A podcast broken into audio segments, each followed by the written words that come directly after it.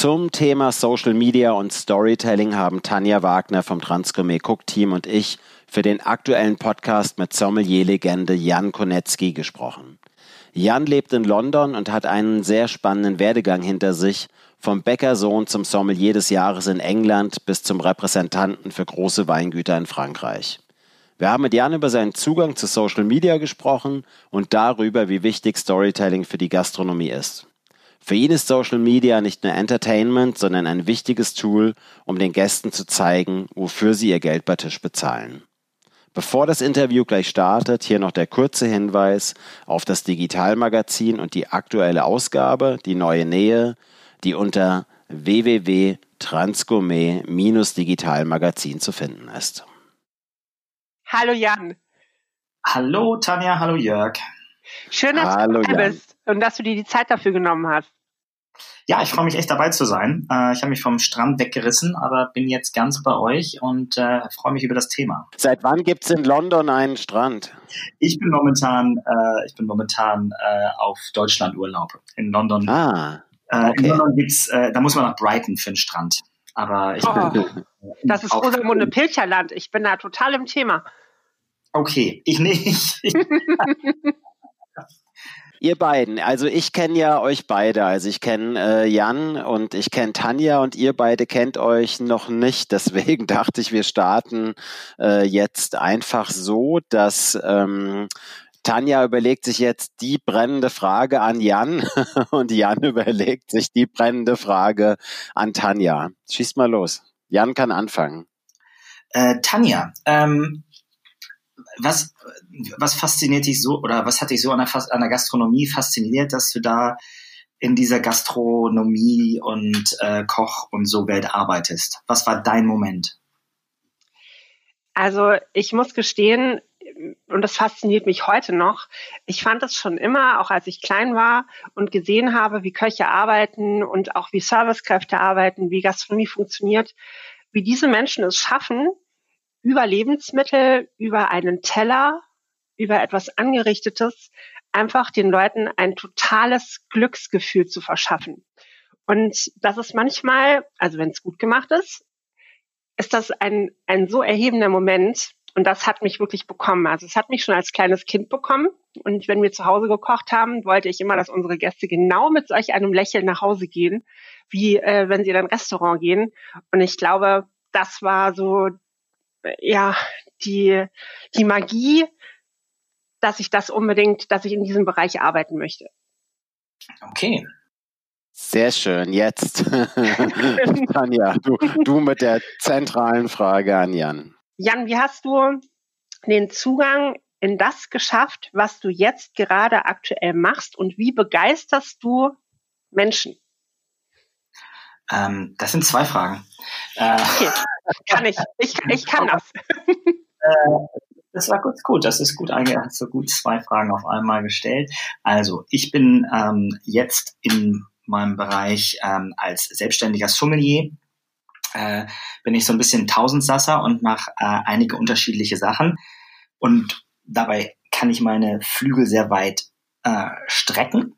Aber das mache ich, äh, das habe ich gut geplant und hatte dabei ein gutes bisschen Glück. Aber ich habe mir auch Leute dazugenommen, die mich mit meinen Arbeiten und in meinen Schwächen unterstützen. Also ich weiß nicht, ob es ein, äh, also ob das ganz genau Bescheid weiß, was ich alles mache. Also ich bin ein selbstständiger Sommelier, arbeite in Restaurants und Hotels mit äh, Top-Chefen, äh, mit, mit Top-Köchen Top international, äh, machen aber auch äh, Markenrepräsentation für einige äh, wirkliche Top-Weingüter in Frankreich und strategische Beratung für andere Weingüter und dabei Social Media und Content Creation.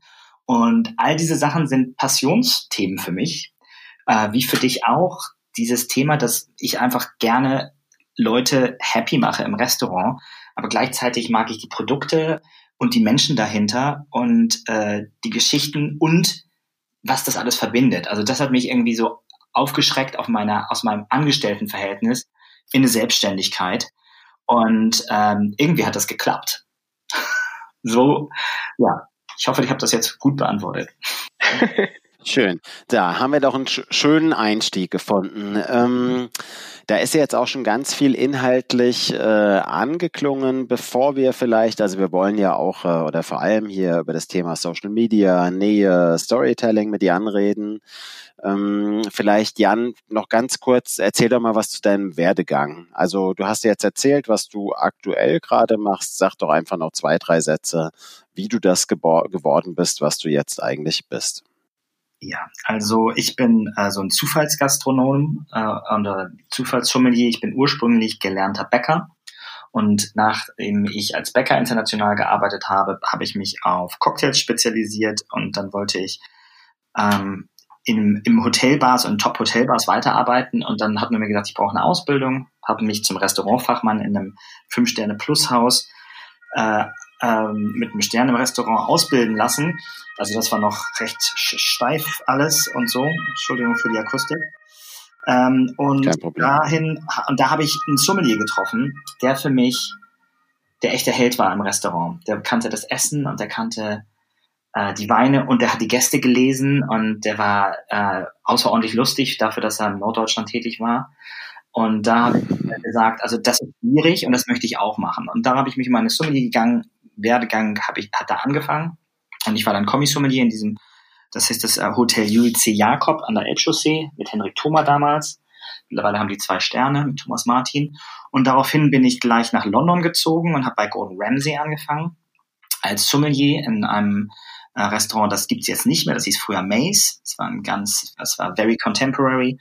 Und da habe ich mich langsam hochgearbeitet, wurde stellvertretender Head Sommelier und dann wurde ich leitender Head Sommelier in Gordon Ramsays Flagship Restaurant in drei Sterne, äh, äh, das drei Sterne hat und immer, äh, immer noch hat. Da war ich für sieben Jahre ähm, und ähm, habe äh, währenddessen ein, zwei Wettbewerbe gewonnen, Bester Sommelier Englands und ähm, bin jetzt ähm, äh, und bin von da aus habe ich ein bisschen Auszeit genommen und habe mich dann ähm, anwerben lassen von Four Seasons und von Chateau Latour. Chateau Latour, für die Leute, die es nicht kennen, ist eins der äh, ikonischsten französischen Weingüter. Es ist wieder, also in, für Franzosen ist es so bekannt wie der Eiffelturm. Und ja. äh, für die mache ich halt, und für die habe ich angefangen, Markenrepräsentation zu machen, aber halt auch ein Hotel und Restaurant mit eröffnet in London. Also bin ich eigentlich so ein bisschen ein deutscher, ähm, äh, ein deutscher, äh, wie, wie, ähm, ein deutscher Expat oder ein Auswanderer ähm, und lebe in London seit 13 Jahren. Super sehr spannend. Wenn du erzählst, Jan, äh, von den, den großen Häusern, wo du auch äh, Repräsentant bist, und äh, da sind wir eigentlich schon direkt auch beim Thema Storytelling, weil das ist ja, ne, diese Marken stehen ja für viel mehr, ne, für Mythos, also für viel mehr als äh, nur die, die Produkte äh, selbst. Und ähm, für Sommeliers ist ja Storytelling Standarddisziplin. Wie siehst du das eigentlich insgesamt für die Gastro, das Thema Storytelling? Ist da noch Luft nach oben? Ähm, total. Da ist also die, ähm, also wir können da immer noch, obwohl wir schon eigentlich, man sieht so viel, aber ähm, was man viel sieht, ist häufig sind das nur so die Speerspitzen und äh, äh, die Top-Leute, die halt ähm, sich selbst produzieren und das verstanden haben. Aber ich denke, dass ähm, auch kleinere Betriebe, mittelständische Betriebe äh, total viel zu erzählen haben. Und das leider, und die denken immer nur, das ist nicht interessant. Und deswegen, äh, oder die denken nicht drüber nach, ach ja, das hätte ich, hätte ich jetzt mal ein Foto machen sollen. Auf jeden Fall mega, mega Chance und da ist viel Platz, um das noch weiter auszubauen. Und wir müssen das auch machen, weil, damit die Leute verstehen, wofür sie ihr Geld bezahlen. In Deutschland alle immer billig, alle immer, äh, also es hat sich gebessert. Ich hat sich gebessert, bevor Jörg was sagt. Es hat sich wirklich gebessert. Aber äh, die, äh, der, aber in der Mittelschicht ist da immer noch, ist da immer noch nicht genügend Verständnis, wie viel Arbeit, wie viel gute Produkte äh, in, ähm, in unsere, in das reingeht, was wir tun. Und wenn man das zum Beispiel da Social Media nutzt, kann man das äh, so ein echtes Verständnis äh, äh, ändern oder beeinflussen positiv, glaube ich. Stichwort Social Media. Du bist jetzt natürlich auch nah am Gast, also das ist natürlich dann ein einfacheres Storytelling, behaupte ich jetzt einfach mal, das direkt vor dem Gast halt eben mit, mit Gestik, mit, mit Mimik und so weiter zu transportieren. Social Media ist natürlich da so ein bisschen anonymer. Welche Plattform nutzt du denn und wie baust du deine Personality auf diesen Plattformen aus? Also, wenn ich, wenn es um meine eigene Social Media geht, also, also ich habe relativ früh mit Instagram angefangen und ich denke, Instagram ist definitiv meine momentan liebste Social Media äh, Plattform. Ich nutze auch ein bisschen Twitter und ein bisschen Facebook äh, für unterschiedliche Arten und Weisen Geschichten zu erzählen. Ähm, und wie, äh, wie nutze ich das? Ich denke, dass meine Social Media Aktivität sehr, sehr durch die gleichen Ansprüche lebt, die ich auch in meiner Arbeit im Restaurant habe. Also Authentizität und ähm, so, ich habe vielleicht ein eigenes Fingerspitzengefühl, um so Momente herauszufinden, aber halt auch um Produkte, Weine, Speisen ähm, herauszufinden, über die man gut sprechen kann, die nicht nur gut schmecken, sondern auch äh, eine Geschichte erzählen. Und das Gleiche mache ich eigentlich im Restaurant wie äh, am Telefon ähm, mit Social Media. Okay, und, und äh, wenn du jetzt anderen auf Social Media folgst, mhm. worauf kommt es dir dann dabei an, dass du sagst, okay, das interessiert mich so sehr oder die kriegen mich? Sind das Bilder, sind das Texte? Ist das vielleicht die Person, die hinten dran steht, die man vielleicht kennt oder auch nicht? Ähm, wie, wie bewertest du andere Kanäle? Ähm, da ich äh, natürlich vielen Leuten im, in der Weinbranche und in der Gastronomie und äh, folge, folge ich aber auch ähm, anderen Leuten, die ich interessant finde, die vielleicht in anderen Bereichen arbeiten. Und was auch immer das ist, es muss was sagen, wo ich irgendwie so, wo ich, wo ich da sitze, so, okay, I like the flavor of this. Also das ist spannend. Also mhm. Jetzt irgendwie äh, jemand, der wandern geht oder äh, jemand, der ähm, Street Art fotografiert oder halt äh, ein, ein Fleischer oder ein Bäcker, ähm, da muss ich irgendwie sagen, okay, da ist genug, dass ich das jetzt irgendwie in meinem Feed haben möchte. Und das ist, das kommt aus dem Bauch. Aber würdest du, würdest du sagen, dass du dir auch Inspirationen von anderen Plattformen beziehungsweise von anderen Accounts auf Social Media, egal ob das jetzt Instagram, Facebook, Twitter oder whatever ist, ähm, dass du dir Inspirationen ziehst und sagst, okay, das könnte ich auch für mich mal ähm, transportieren und könnte das vielleicht auch mal aus, ausprobieren und versuchen? Ja, also für mich ist das auf jeden Fall auch eine Inspirationsquelle und es ist aber und es ist für mich ähm, äh, eine Inspirationsquelle, aber halt auch irgendwie Networking, weil wenn man dann irgendwie, es ist ja Social Media heißt ja nicht nur gucken, sondern wenn man es wirklich ernst nimmt, dann äh, mag man vielleicht mal auch mal irgendwo kommentieren und das vielleicht auch über ähm, äh, dass es auch vielleicht über ein Emoji hinausgeht, sondern dass man irgendwie sagt, wenn man, dass man irgendwie das Foto gefällt, dass man dazu kommentiert oder dass man eine Frage stellt oder dass man ähm, halt Leuten auch folgt, die man, und so habe ich auf ganz coole Weise Leute später kennengelernt, Jahre später, die ich durch Social Media kennengelernt habe, mit denen ich jetzt echt gute Verbindungen habe. Also es ist auf jeden Fall Inspirationsquelle ich gucke mir an, auch die, natürlich klar, was haben die anderen Mädels und Jungs, die in meiner Branche arbeiten, was haben die heute getrunken oder in welches Restaurant sind die gegangen oder äh, bei welchem Seminar waren die? Natürlich guckt man, was, äh, was die Leute, die einen interessieren, machen.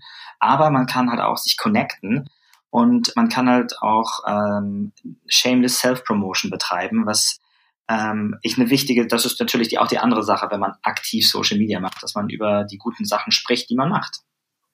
Mhm. Auf jeden Fall, das stimmt.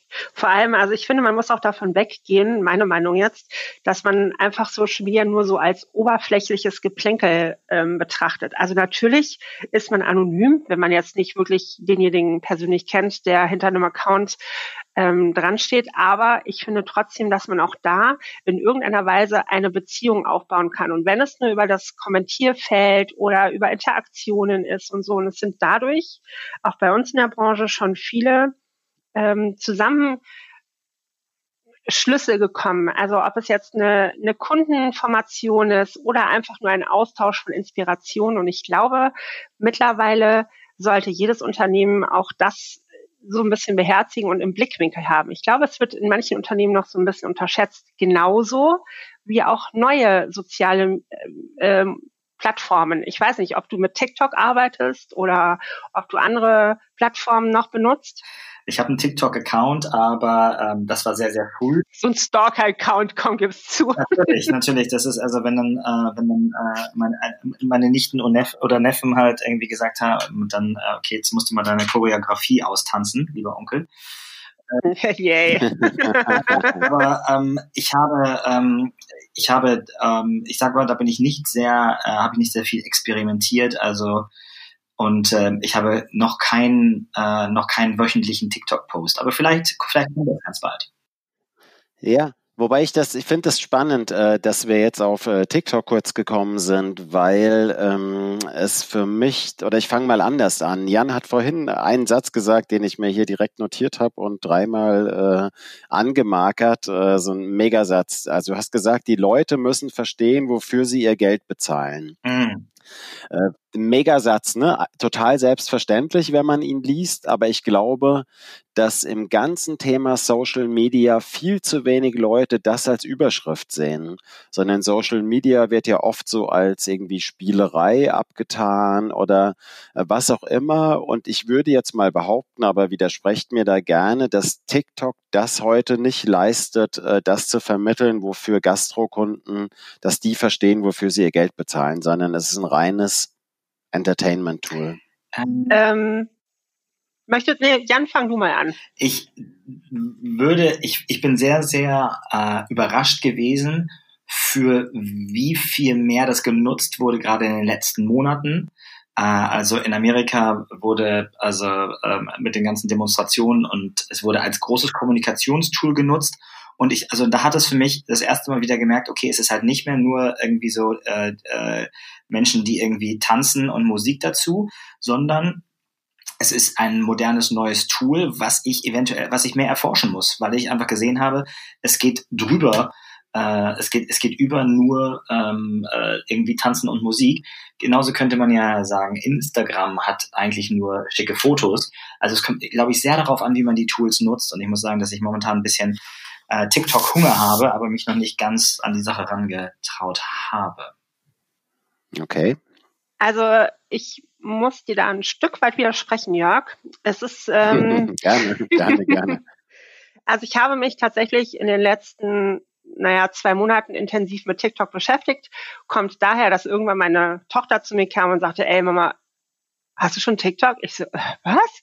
Und dann zeigte sie mir das, ich habe mir das dann runtergeladen, weil man möchte natürlich ja auch so ein bisschen am Zahn der Zeit sein. Und da dachte ich mir so, klar, 13-Jährige hüpfen zu irgendwie lustiger Musik und äh, machen sich da so leicht zum Affen.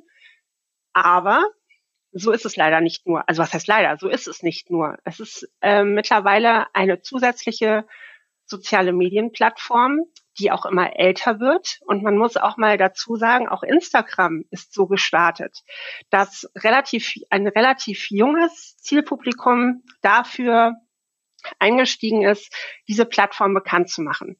Und äh, wenn man sich jetzt Instagram ansieht, der Algorithmus ist total schwierig. Man bekommt relativ, also schwierig Follower, man, man ähm, bekommt relativ sch schwierig neue Inspiration, äh, nein, nicht falsch, Inspiration schon, aber es ist halt eben schwierig, da irgendwo jetzt mittlerweile irgendwo so in den oberen Rängen mitzuspielen. Bei TikTok ist es so, dass es eine noch eine relativ junge ähm, Plattform, gegründet aus Musical.ly, aus China, diese, diese Tanz- und, und Hüpfaktionen.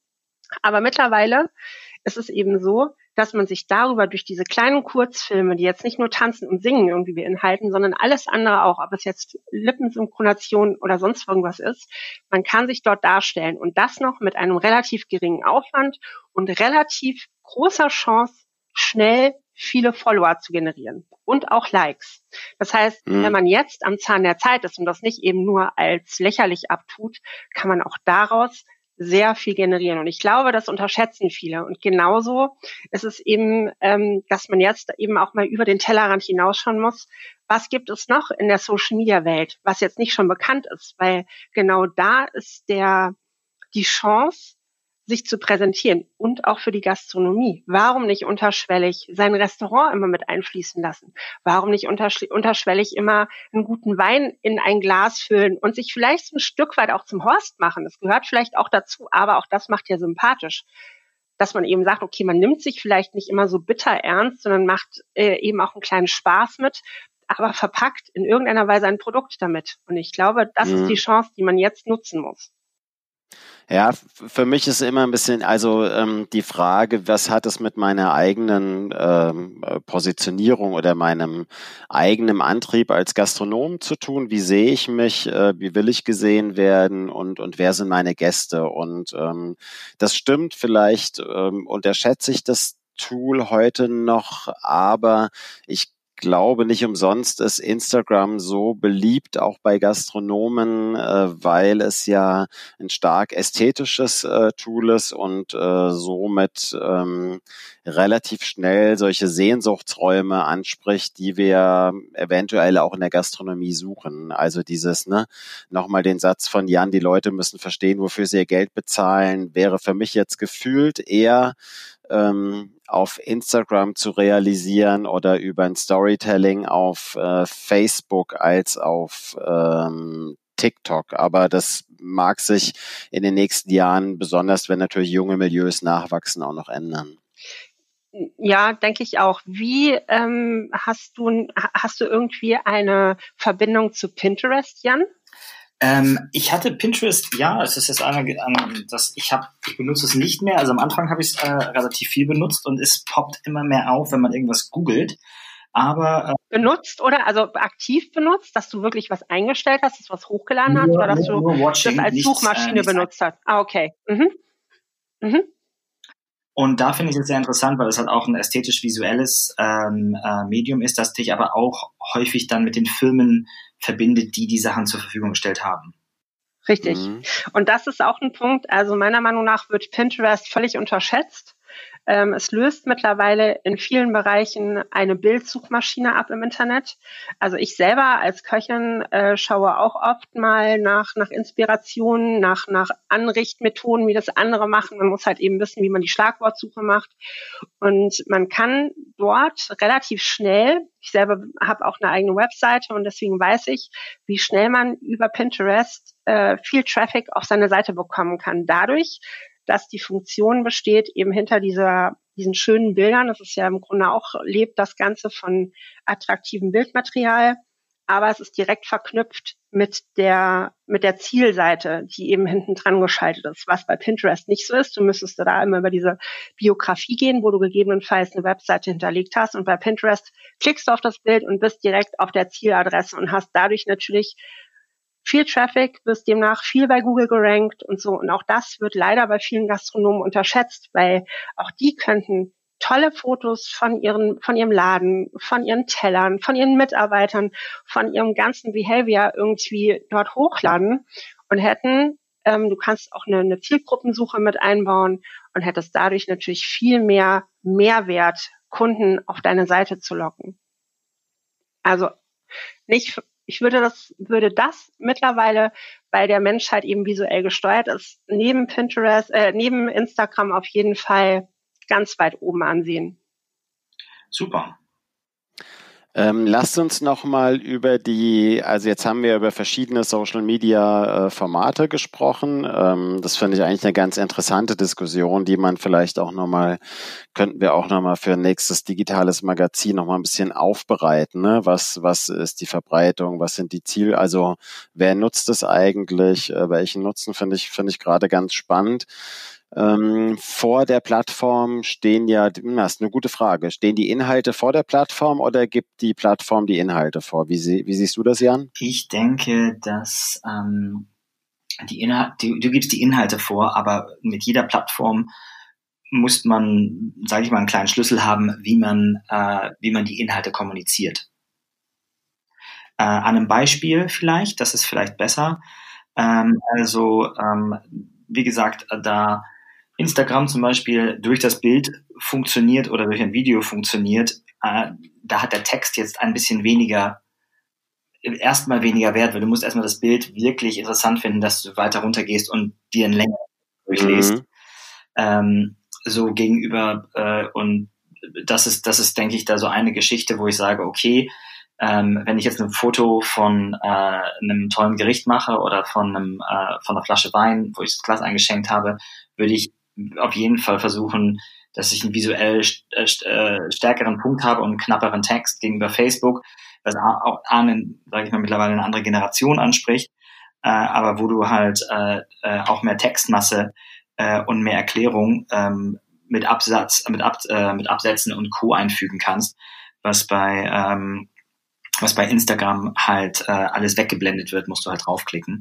Also man muss mhm. immer schauen, wo poste ich meinen Content und wie berate, bereite ich den auf. Mhm. mhm. Du hast ja ähm, eingangs erzählt, dass du nicht nur selbst, also äh, für dich und deine äh, Arbeit äh, Social Media machst, sondern auch im Grunde als Dienstleister, wenn ich das richtig verstanden habe, für andere, oder? Genau.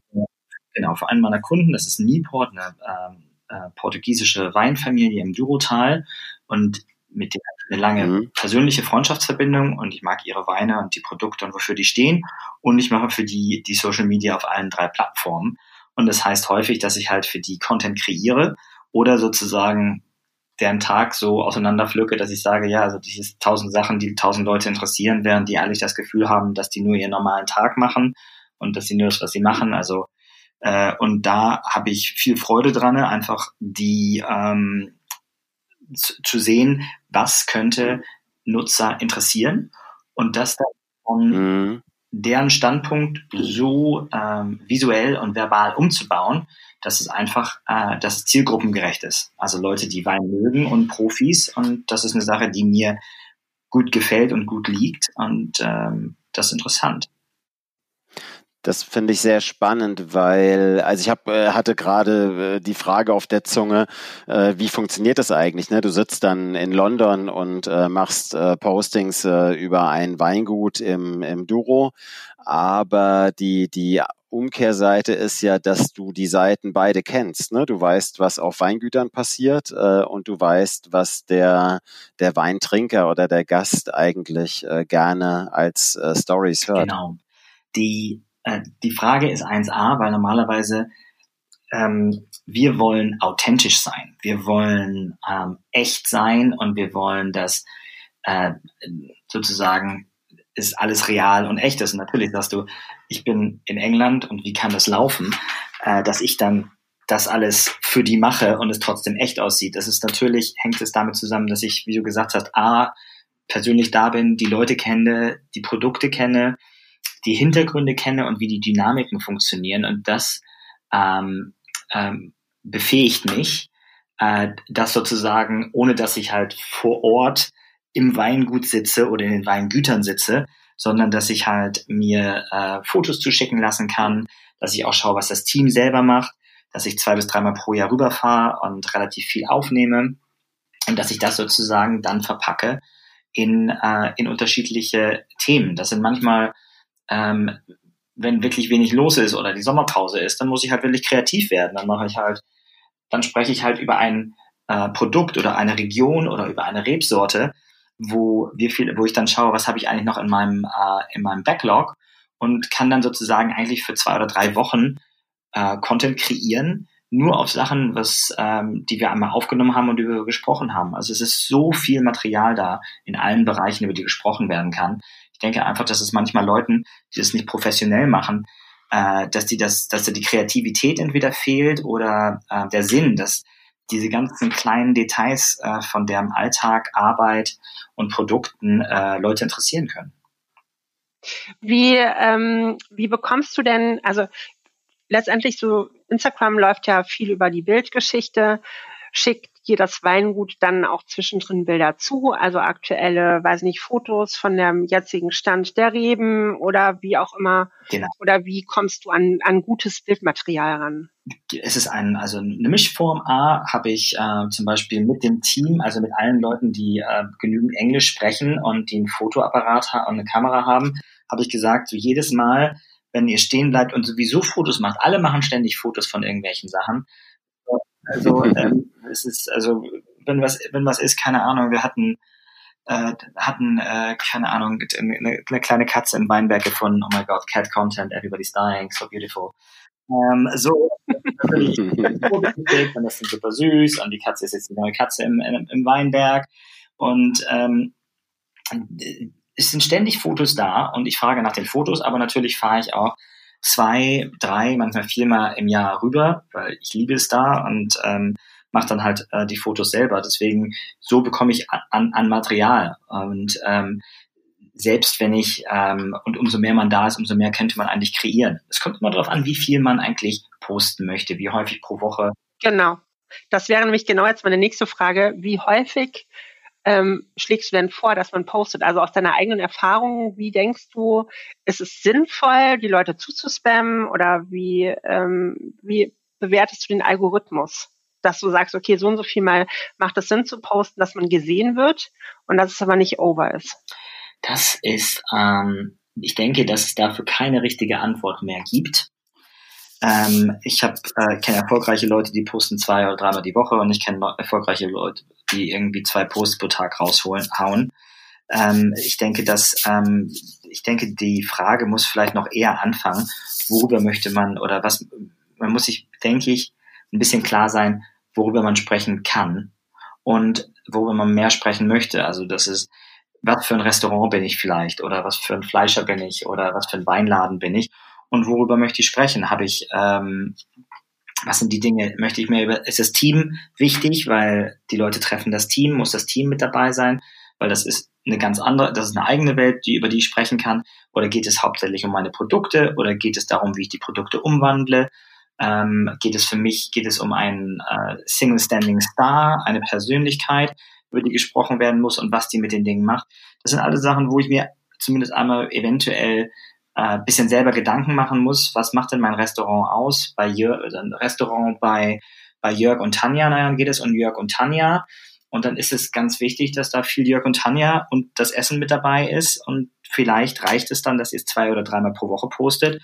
Aber wenn ihr jetzt irgendwie sonntags, also jeden Samstag einen, äh, einen Fischtag habt, dann müsst ihr vielleicht irgendwie äh, darauf ein, zwei Mal mehr hinweisen und dann gibt's andere Sachen nebenbei. Es kommt total auf die Firma an leider keine einfache Antwort. Mhm.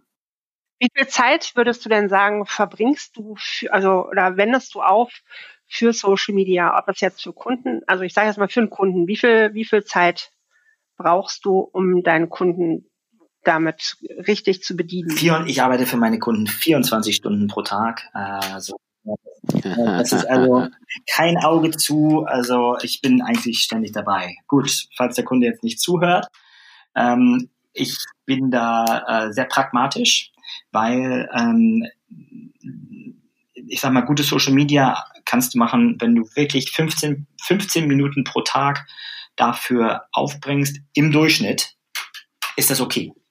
Mhm. Das heißt aber, ähm, ich würde sagen, kann ich einmal kurz, ganz kurz sagen, was ich Leuten rate, wie die sich organisieren sollen, wenn sie das Thema angehen? Ja, bitte. Ja, bitte. Sehr gerne, sehr gerne. Wenn man das macht, das ist, ähm, ich äh, gerade wieder gesprochen, Freund von mir, Restaurant gerade über, von den Eltern übernommen und hat alles andere am Hut, außer jetzt irgendwie über Social Media nachzudenken. Sage ich, ja, das kann ich verstehen. Aber genauso wie jede andere Büroarbeit ist das erstmal eine, ist es eine Büroarbeit. Ist, du musst ja halt, du machst also ein einfacher Excel-File machen für jede Woche und dann sagst du, ich möchte vielleicht am Anfang nur zwei oder dreimal die Woche was posten.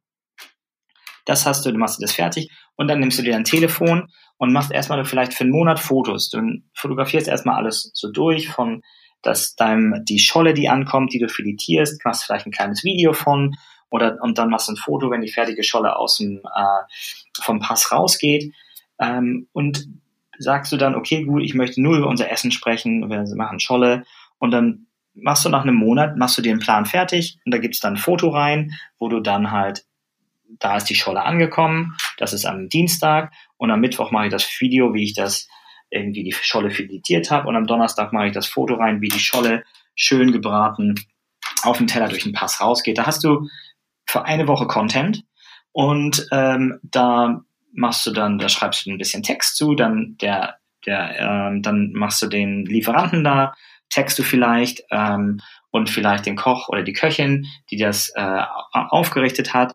und dann kommt da noch ein paar Hashtags rein, Scholle, Fisch, gebraten, filetiert, bla bla bla bla. So, und dann hast du innerhalb von relativ kurzer Zeit eine Woche Content vorbereitet und das machst du idealerweise. Ich mache das immer monatsweise, weil natürlich meine Kunden müssen das dann immer noch sagen, dass sie das mögen. Vielleicht muss ich dann ein Foto ändern, aber das ist ja alles ähm, das ist ja alles hochprofessionell in dem in der Art und Weise. Für einen selber, für den eigenen Betrieb, für die eigene Person. Sachen können manchmal ein bisschen andern sein und ich denke, dass das äh, erstmal darum geht, dass Material rauskommt und dass da ein bisschen Learning by Doing dabei ist, ist ganz normal. Aber ich denke, es ist wirklich wichtig. Setzt euch hin, macht erstmal ordentlich Fotos für einen Monat, dann packt die in den Plan. Und wenn ihr dann Zusatzsachen postet, ist das besser. Aber das würde ich einmal immer ordentlich durch, einmal, einmal durchorganisieren für zwei Wochen und dann sagen, okay, das habe ich jetzt, das, da, diese Sachen werde ich dann und dann posten. Und dann nimmt man sich einfach eine, eine Application wie jetzt Hootsuite und, und äh, packt die Sachen da rein, sagt, und dann weiß man, okay, am Dienstag um fünf wird das gepostet und dann hat man es auch nicht ständig irgendwie im Hinterkopf, sondern das läuft dann nebenbei. Und ich finde, wenn man das so macht, dann ist Social Media auf einmal manageable und dann ist das auch was, was, ähm, was dann immer passiert. Weil sonst, ich kenne ganz viele Leute, die sagen, ach ja, jetzt habe ich wieder nichts gepostet für zwei Wochen oder mir fällt das immer nicht ein. Und es ist einfach was, was unheimlich wichtig ist, denke ich. Ähm, und es muss einfach so als, als Büroarbeit erstmal mit vorbereitet werden. Super. Fand das sehr, sehr, sehr gut, äh, dass wir das noch als äh, Tipp mit drin haben. Finde ich sehr schön. Finde ich auch super. Ähm, würdest du denn, oder sagen wir es mal so, würdest du denn raten, dass man unbedingt einen Profi dazu holen muss, wenn man jetzt einen Social Media Account startet und sagt, man möchte sein Unternehmen auf diesen Plattformen so ein bisschen voranbringen? Oder kann das wirklich jeder in seinem kleinen Kämmerlein, Büro, Restaurant, wie auch immer selber machen? Ähm, beides. Ich denke, wenn es, äh, wenn man eine große Firma aufzieht, eine große Firma mit größerem Investitionsvolumen, wo man mehr Umsatz, also größeres Team hat, ich denke, wenn man das professionell ausstellen kann, hilft das schon. Aber wenn man so erstmal äh, so Einzelkämpfer und äh, erstmal es um einem selber geht, vielleicht ist man auch noch nicht ein Koch, Köchin oder Sommelier, der ein eigenes Restaurant hat, vielleicht arbeitet man noch irgendwo und man möchte sein eigenes Profil erstmal aufbauen. Ähm, nein, das kann man auf jeden Fall selber anfangen. Es kommt dann wirklich nur darauf an, dass man ähm, sich halt ähm, ich denke, dass, dass man braucht nicht unbedingt gleich professionelle Hilfe. Natürlich, ähm, ich denke, das geht auf, auf beide Wege. Aber wenn es um Konsistenz geht, dann hilft es natürlich schon, dass man sich da professionalisiert. Ja, genau. Ich, man kann ja auch beides schrittweise machen, ne? aber das ist sicher schon so, ne? je größer, je mehr Läden du hast, äh, also je mehr Gastronomiebetriebe, desto eher macht es äh, Sinn, das zu professionalisieren und äh, der Einzelgastronom ist da ähm, sicher erstmal auch gut bedient, äh, das ganz intuitiv selbst zu starten und auch vielleicht zu schauen. Äh, man, das Schöne an Social Media ist, dass man ja nicht wirklich was falsch machen kann, wenn, sondern es ist ja vielen Experimentieren auch, finde ich, am Anfang und lernen, was funktioniert und was eben nicht so gut funktioniert. Genau. Das stimmt, ja. Ich hätte jetzt noch eine abschließende Frage für dich, Jan. Und zwar, welchen Rat oder welchen, welchen ultimativen Rat würdest du anderen zum Thema Storytelling auf Social Media geben? Ähm, traut euch drüber zu sprechen. Also alle machen ja, arbeiten hart, tun viel Gutes und sprecht drüber. Fangt an zu posten. Das ist der erste Rat. Wirklich erstmal anzufangen und ein, ein Foto vom, vom Baguettebrot, vom, äh, vom Rinderfilet, von der Flasche Wein zu machen. Anfangen. Das ist der essentielle Rat. Ähm, weil es ist ein bisschen, es ist, es ist ein Spiel. Also es ist ein Spiel, wo man viel gewinnen kann, aber es ist ein bisschen, es hat einen Gaming-Aspekt. Äh, und wenn man halt nicht anfängt, äh, äh, kommt man halt auch nirgends hin.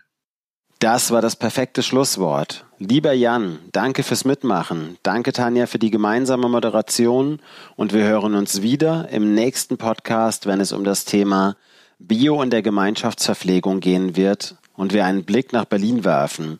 Dort passiert ja gerade einiges zum Thema Bio. So müssen zum Beispiel seit Beginn des Schuljahrs die 160.000 täglichen Essen für die Grundschüler zu 30 Prozent aus Biozutaten bestehen. Schaut auch auf unserem Magazin-Website vorbei unter www.transgourmet-digitalmagazin.de. Bis zum nächsten Mal, euer Jörg Reuter.